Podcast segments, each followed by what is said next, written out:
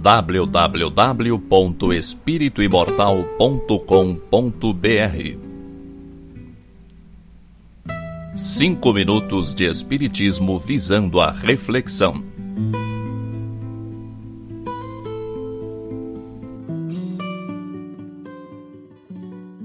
O que você tem feito pela sua felicidade? Você acha que merece ser feliz? Que bom se a resposta a essa pergunta é um sim óbvio. Você deve saber que ainda há muita gente que sente culpa por se sentir feliz, e com isso, seus momentos de felicidade nunca são completos. Eu afirmo que existem momentos de felicidade completa. Não me venha argumentar com a felicidade dos anjos, que é incomparável com a nossa. Não estou falando em anjos ou espíritos puros, como diz o Espiritismo. Estou falando em nós, em mim, em você e nossos próximos. Eu mesmo, de vez em quando, vivo momentos em que não me falta nada para que eu os chame de felizes e você também, provavelmente. A verdade é que todos nós somos aprendizes. E o que nos diferencia uns dos outros é a persistência em praticar o que se sabe ser verdadeiro. O que é inegável é que há algumas condições propiciadoras da felicidade, condições que nos predispõem mais facilmente à felicidade. O trabalho, a sensação do dever cumprido, fazer o que se sabe que deve ser feito. Sem o preenchimento desses itens, você pode passar a vida no topo de uma montanha em posição de lótus, que não vai adiantar nada. Por outro lado, mesmo que se cumpra com esses requisitos básicos, há alguns impedimentos. O maior deles, sem dúvida alguma, é a culpa. O sentimento de culpa adia indefinidamente qualquer possibilidade de ser feliz.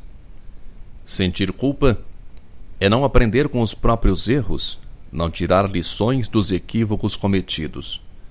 Todos erram, faz parte do processo de aprendizado. Fico muito contente quando encosto a cabeça no travesseiro e constato que não cometi nenhum erro grave durante o dia. É motivo de comemoração íntima. Mas os erros, assim como os acertos, têm a função de nos ensinar. Tudo, na passagem pela matéria, é oportunidade de aprendizado. Quando não conseguimos aprender com os erros, surge o sentimento de culpa. Não adianta nada ficar lamentando pelo erro cometido. Ficar choramingando e se lamuriando só agrava a situação. Errou? Que pena! Vai chorar por isso? Espere para chorar quando conseguir reparar ou compensar o erro cometido. Chore de alegria, chore de gratidão pela infinita misericórdia de Deus, que sempre lhe oferece novas oportunidades na vida. O que é a reencarnação? Senão uma nova oportunidade. Não é a culpa que vai resolver seus conflitos internos, só o que você consegue com a culpa é a paralisação e a perda de energias. A busca é incessante. Se deixarmos de buscar, se pararmos de nos esforçar, tudo para, tudo fica estagnado.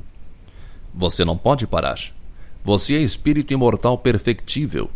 Você é muito mais do que consegue imaginar. Nesse processo de busca é preciso estar sempre aberto para novos conhecimentos, novas possibilidades? Quantas vezes você já constatou que as coisas não são exatamente como você pensava? Ame. Ame aos outros, mas ame primeiro a você mesmo. Você é digno de todo o amor do mundo. Seja mais tolerante com você. Reconheça as suas limitações. Nenhum de nós vai virar São Francisco da noite para o dia. Não podemos deixar de tentar a reforma íntima nunca, em nenhum momento. Mas a cobrança interna tem que estar de acordo com nossas possibilidades. De que adianta se sentir culpado pelo que você fez ou deixou de fazer? Tudo que você planta, você colhe. Mas a colheita dos erros não quer dizer castigo. Ninguém está aqui para sofrer. O sofrimento é a última alternativa de aprendizado, não é a norma. A norma é aprender com tranquilidade. Se você eliminar a culpa e se propor a aprender com os erros, verá que o universo conspira a seu favor.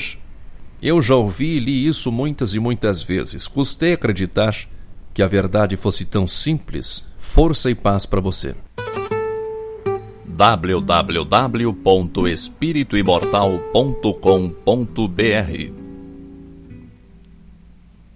Cinco minutos de espiritismo visando a reflexão.